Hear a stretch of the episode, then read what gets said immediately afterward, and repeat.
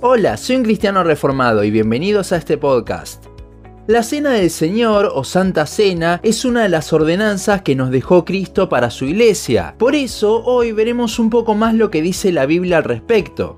Si hablamos de la Cena del Señor, hay cuatro capítulos de la Biblia a los que nos podemos referir. Mateo 26, Marcos 14, Lucas 22 y 1 Corintios 11. En los primeros tres vemos la institución por parte de Jesús mismo en el aposento alto. Desde un primer momento podemos observar el simbolismo que muchos ya sabemos de la cena. El pan que representa el cuerpo quebrantado y con esto su encarnación del Señor en nuestro lugar y el vino que representa la sangre derramada que nos limpió de nuestros pecados. El gran mensaje de la Cena del Señor es el Evangelio mismo, y para esto está, para recordarnos del mismo. No por nada Jesús dijo el tan famoso, haced esto en memoria de mí. Y si bien en el Evangelio según Mateo, Marcos y Lucas vemos el momento exacto de la institución, creo que en 1 Corintios 11 Pablo nos da un poco más de luz sobre algunos temas. Empecemos con el propósito de la cena. Primera Corintios 11:26 dice que cada vez que la tomamos, la muerte del Señor anunciáis hasta que Él venga.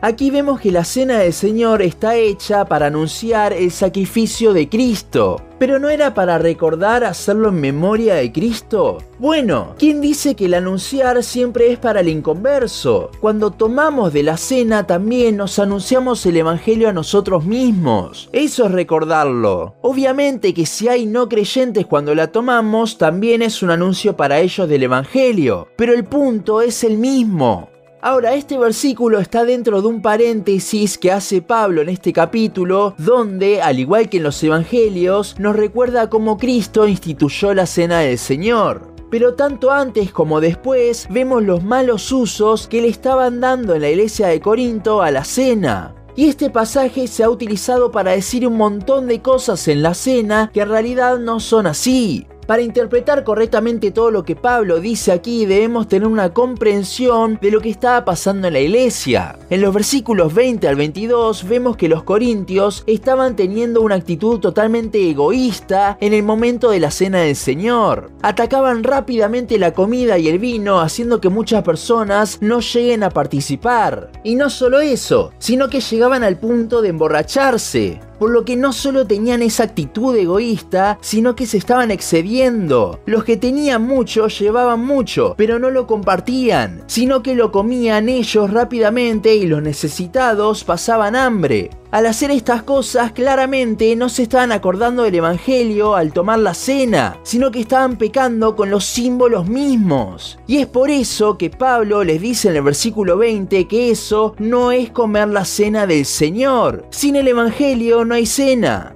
Luego de estos versículos viene el paréntesis del que hablamos antes sobre la institución de la cena, y después viene el pasaje donde quizás más se tergiversan las palabras de Pablo con respecto a este tema. El versículo 27 comienza hablando de tomar la cena indignamente. Ante esto, muchos lo han llegado a interpretar como si fuese tomarla mientras uno anda en pecado durante la semana. Pero no hay nada en el contexto que diga eso, sino que en el contexto tomar la cena indignamente es hacer lo que vimos en los versículos 20 al 22, lo que hacían los corintios, despreciando totalmente el sacrificio de Cristo, pecando con los mismos símbolos de su muerte. Esto también lo vemos que es lo mismo que dice Pablo en el versículo 29, ampliando sobre sobre lo que es tomar indignamente. Acerca del versículo 28 ya hablamos en todo un capítulo del podcast acerca de examinarnos a nosotros mismos, que les recomiendo vayan a escucharlo. Allí vimos con las palabras de Calvino mismo que no habla bajo ningún aspecto de cuestionar nuestra fe, sino de reflexionar en el Evangelio, meditar en ese momento de la cena, si uno recuerda el Evangelio, entonces no será juzgado. Versículo 31. Este juicio que se menciona más en realidad en el versículo 30 también ha sido muy mal interpretado. He escuchado muchas veces decir que si uno no está firme en el Señor, si está pecando, si en la semana no hizo su devocional, entonces es mejor que se abstengan de tomar la cena porque iban a tomar juicio para sí. Pero esto no es bajo ningún aspecto lo que está diciendo Pablo aquí. La cena es justamente para el pecador, para ese tipo de personas, para que en ese momento recuerden el Evangelio y se arrepientan. No hay que ser un santo para tomar la cena, si no ninguno podría. Es justamente, vamos a la cena en actitud de pecadores, arrepintiéndonos, recordando el Evangelio. Entonces, ¿a qué se refiere cuando habla de que juicio come y bebe para sí? Bueno, dijimos que el centro de la cena del Señor es el Evangelio. Y si pensamos un poco, el Evangelio para el cristiano es para salvación. Pero para la persona que no se arrepintió, las buenas nuevas son juicio. Porque le están diciendo que todo el peso de la ira de Dios estará y está sobre él por toda la eternidad. El Evangelio solo es juicio para el inconverso, para el cristiano que está en un mal momento, que no está en una buena relación con el Señor, no es juicio, es esperanza, porque cuando lo recuerda ve la obra que Dios hizo por él, se acuerda de la gracia a pesar de todo su pecado. Esa es la diferencia entre el inconverso y el creyente, por más de que esté pasando un mal momento. Y recordemos que la perseverancia de los santos afirma que podemos tener esos momentos, esos tiempos en los que no estamos bien, pero efectivamente Dios nos traerá de vuelta. ¿Y cómo lo hará? Por medio del Evangelio. ¿Y quién dice que el Evangelio en la cena del Señor no puede ser eso?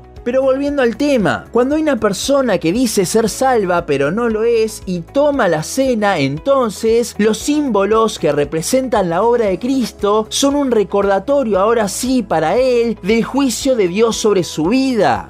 De hecho, en el Evangelio según Lucas, el cual los eruditos afirman que es el más cronológico por la investigación del doctor Lucas, se nos da a entender que Judas Iscariote estaba presente en el momento de la institución, ya que Jesús después de tomarla habla de que lo iba a traicionar. Mateos y Marcos no hablan al respecto, pero según la evidencia que hay en Lucas, Judas estaba allí todavía, aunque igualmente no hay pruebas suficientes para afirmar ninguna de las dos cosas con total seguridad, si estaba allí o no. Pero supongamos que estaba y que tomó de la cena para seguir aparentando. Por eso los otros discípulos no pudieron identificar quién iba a negar a Jesús, porque Judas aparentaba muy bien. Bueno, si Judas estaba allí, entonces él tomó juicio para sí, ya que el Evangelio fue eso para él. Ahora, no hay nada místico en este juicio. Es el mismo juicio de que habla toda la Biblia. No es un juicio aparte. Tampoco es un pecado. Simplemente que el Evangelio al inconverso es para juicio. Y al tomar y beber los símbolos que representan el Evangelio, entonces sí toma y bebe juicio. Y de esto último también quiero hablar. Hay muchas personas que cuando hablan de la cena del Señor parece como si fuese algo sobrenatural, místico, pero nada que ver. Son símbolos que representan dos aspectos claves del Evangelio, el cuerpo y la sangre de Cristo. Y con esto no le quito valor en absoluto. No hay nada más importante que recordarnos el Evangelio todo el tiempo. No es que en la cena del Señor tenemos un perdón mayor de nuestros pecados. Nuestros pecados ya fueron perdonados en la cruz y día tras día nos tenemos que seguir arrepintiendo de ellos. Primera Juan 1.9. Siendo la cena entonces un recordatorio de esto.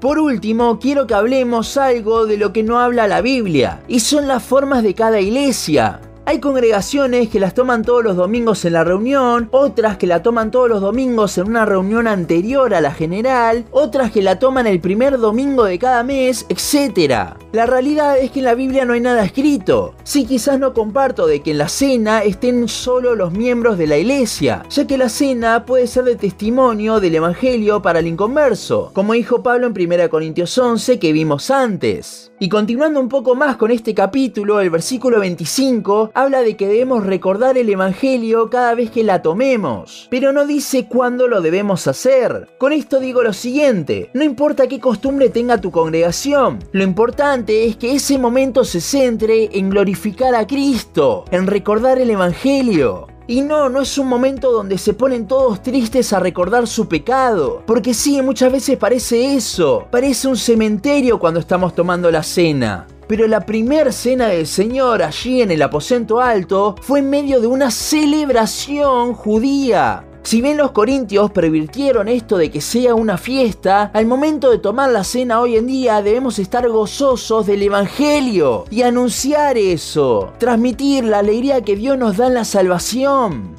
La cena del Señor últimamente se ha centrado mucho en el hombre, haciendo que sea un momento de autoexamen, de ver nuestros pecados, etc. Pero el centro siempre es y ha sido Cristo. Es a Él a quien recordamos. La cena no es poderosa en sí, es poderosa porque nos apunta a la cruz, a volver a poner nuestros ojos en Cristo. Y esto es algo que debemos hacer todos los días. Pero gracias a Dios que nos dejó estos símbolos, para que cuando nos cuesta hacerlo como comunidad, como cuerpo, nos podamos ayudar unos a otros a ver a Cristo, Ahí es cuando vemos que aún la cena del Señor es una muestra de su gracia.